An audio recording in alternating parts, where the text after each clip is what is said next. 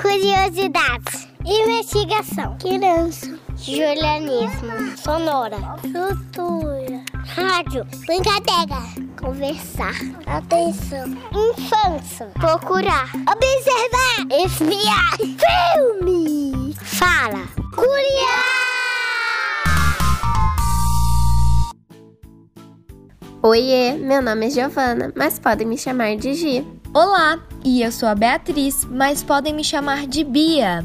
Bem-vindas e bem-vindos ao segundo episódio da quarta temporada do Curiá. Hoje nós vamos descobrir mais sobre o corpo humano. Muito legal, Bia! Quantos ossos será que tem no nosso corpo? O que podemos fazer para nos sentirmos bem e termos o corpo saudável? Por que algumas pessoas têm a pele clara e outras a pele mais escura? Essas e muitas outras perguntas serão respondidas aqui no Curiá. E para começar essa aventura, que tal ouvirmos uma história? Ela se chama Menina Bonita do Laço de Fita e foi escrita pela jornalista e escritora Ana Maria Machado. Era uma vez uma menina linda, linda. Os olhos dela pareciam duas azeitonas pretas, daquelas bem brilhantes. Os cabelos eram enroladinhos e bem negros, feito fiapos da noite. A pele era escura e lustrosa, que nem pelo da pantera negra quando pula na chuva. Ainda por cima, a mãe gostava de fazer trancinhas no cabelo dela e enfeitar com laço de fita colorida. Ela ficava parecendo uma princesa das terras da África ou uma fada do reino do luar. Do lado da casa dela morava um coelho branco, de orelha cor-de-rosa, olhos vermelhos e focinho nervoso, sempre tremelicando. O coelho achava a menina a pessoa mais linda que ele tinha visto em toda a vida e pensava: Ah, quando eu casar, quero ter uma filha pretinha e linda que nem ela. Por isso, um dia ele foi até a casa da menina e perguntou: Menina bonita do laço de fita, qual é o teu segredo para ser tão pretinha? A menina não sabia, mas inventou. Ah, deve ser porque eu caí na tinta preta quando era pequenina. O coelho saiu dali, procurou uma lata de tinta preta e tomou banho nela. Ficou bem negro, todo contente. Mas aí veio uma chuva e lavou todo aquele pretume e ele ficou branco outra vez. Então ele voltou lá na casa da menina e perguntou outra vez: Menina bonita do laço de fita, qual é o teu segredo para ser tão pretinha? A menina não sabia, mas inventou. Ah, deve ser porque eu tomei muito café quando era pequenina. O coelho saiu dali e tomou tanto café que perdeu o sono e passou a noite toda fazendo xixi, mas não ficou nada preto. Então ele voltou lá na casa da menina e perguntou outra vez: Menina bonita do laço de fita, qual é o teu segredo para ser tão pretinha? A menina não sabia, mas inventou. Ah, deve ser porque eu comi muita jabuticaba quando era pequenina. O coelho saiu dali e se empanturrou de jabuticaba até ficar pesadão sem conseguir sair do lugar. O máximo que conseguiu foi fazer muito cocozinho preto e redondo feito jabuticaba. Mas não ficou nada preto. Por isso, daí a alguns dias, ele voltou lá na casa da menina e perguntou outra vez: Menina bonita do laço de fita, qual é o teu segredo para ser tão pretinha? A menina não sabia e já ia inventando outra coisa, uma história de feijoada. Quando a mãe dela, que era uma mulata linda e risonha, resolveu se meter e disse: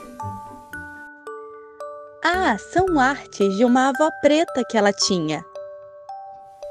Aí o coelho, que era bobinho, mas nem tanto, viu que a mãe da menina devia estar mesmo dizendo a verdade, porque a gente se parece sempre com os pais, os tios, os avós e até com os parentes tortos.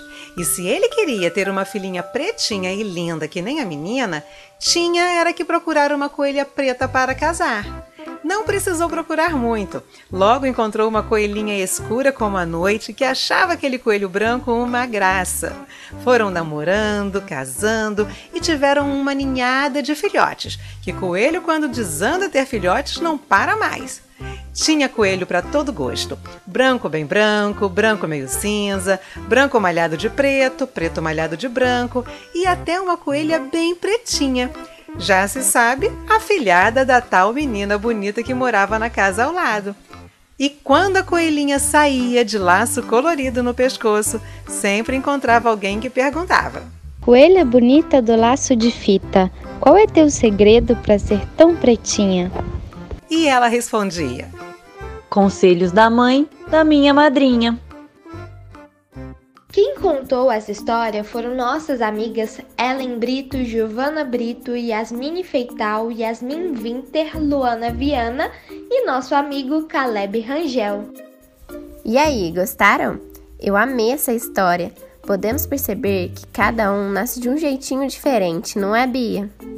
Isso mesmo, Gi. Achei interessante que na história o coelho tenta pintar os pelos, mas não consegue. Isso porque tem certas coisas que fazem parte do que a gente é. Sim, a diversidade faz parte da nossa vida. Do mesmo jeito que o nosso corpo é diferente dos outros, nossos gostos também. Isso, Gi. Por exemplo, eu adoro a cor azul. Acho linda, me lembra o céu. Já eu adoro o verde me lembra as folhas das árvores, a natureza.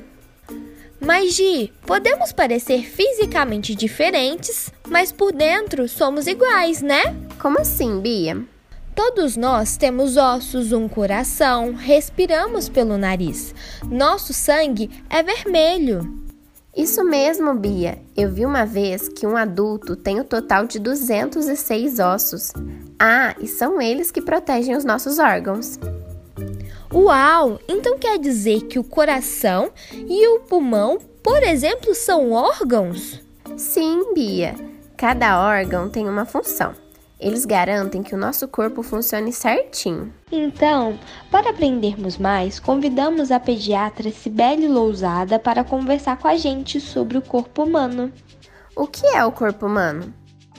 O corpo humano é formado por vários órgãos e sistemas que trabalham de maneira conjunta para garantir o funcionamento perfeito do organismo. Cibele, você pode dar alguns exemplos de órgãos? A bexiga é o local de armazenamento da urina após a sua formação pelos rins. O coração impulsiona o sangue para todo o corpo, levando oxigênio e nutrientes. O estômago é onde parte da nossa digestão acontece. Intestino é onde esse processo de digestão se finaliza, os nutrientes são absorvidos e onde as fezes são formadas. E para finalizarmos os nossos exemplos, vamos falar dos pulmões, que são órgãos que realizam as trocas gasosas, absorvendo oxigênio e jogando para fora o gás carbônico. Por que nossos corpos são diferentes? Por dentro, os nossos corpos são praticamente iguais, mas as nossas características físicas são determinadas pelos genes herdados dos nossos pais. Genes são pedacinhos do DNA que apresentam as informações necessárias para que as nossas características se expressem. Assim, de acordo com a sua genética, uma pessoa pode ser alta, baixa, magra, gorda, branca, preta, ter cabelo liso ou encaracolado. Embora nossos corpos então sejam todos diferentes por fora, não podemos nos esquecer que por dentro somos todos iguais. O auge! Então cada um de nós possui uma característica física diferente. Imagina se todos nós fôssemos iguais. Sim, Bia, iria ser chato. Somos assim, perfeitos, do nosso jeitinho. Mas agora, que tal a gente perguntar para algumas crianças o que elas acham disso tudo? Convidamos nossas amigas Ana Luísa Fernandes Rocha, de 8 anos, Letícia de Oliveira Costa, também de 8 anos, e a Evelyn Yasmin do Nascimento Reis, de 10 anos. Ótima ideia, Gi! Olá, pessoal! Você sabe dizer o que tem no nosso corpo? Tem órgãos, sangue, células, bactérias. Hum, não sei. Oi! No nosso corpo tem sobrancelhas, olhos, boca, nariz, uh, orelha, braços, pernas, mãos, bochechas, testa, queixo. Tem o nosso coração, tem o pulmão, hum, o cérebro, o dente, a língua, pé, hum, cabelo. Você gostaria de ser igual às outras pessoas? Por quê? Ah, não, porque a gente tem que gostar da gente mesmo. A gente gostar de, porque a gente tem que gostar de si mesma. Porque nós somos um só no mundo. Não. Por quê? Uh, eu. Por causa que eu gosto de ser do meu jeito de cabelos castanho, castanho com preto, uh, ca olhos castanhos. Do jeitinho que eu sou, eu gosto de viver. Porque cada um tem seu corpo. Cada um é um. Não tem ninguém igual. Por que algumas pessoas têm cabelo liso e outras cabelo cacheado? Porque todo mundo é diferente, ninguém é igual, essa é a graça. Por causa que elas elas nasceram assim, elas nasceram assim, do jeito do que elas nasceram, elas são iguais aos pais, a, aos pais e, e a mãe também do jeito do irmão, talvez, às vezes do irmão, da avó, do, do avô, do tio, da tia. Genética? Você acha que menino pode gostar de rosa? E menina, pode gostar de azul? Aham, uhum, porque eu mesma gosto de azul, é a minha cor preferida.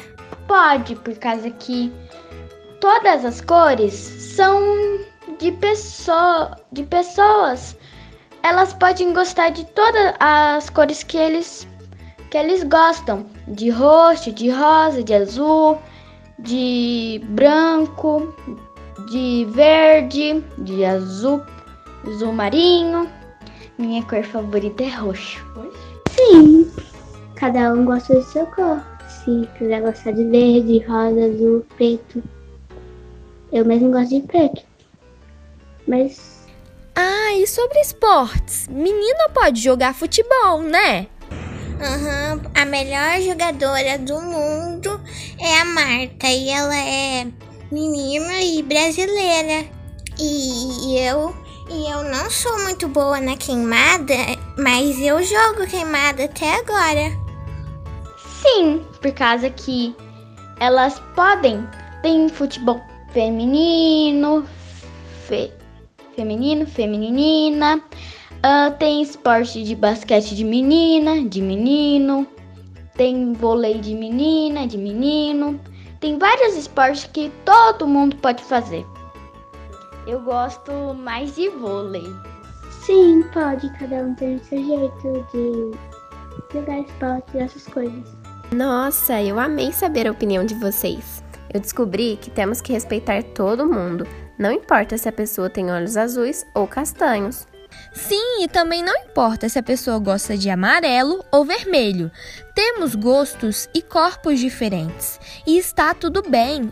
O importante é respeitar cada um do jeitinho que ele é.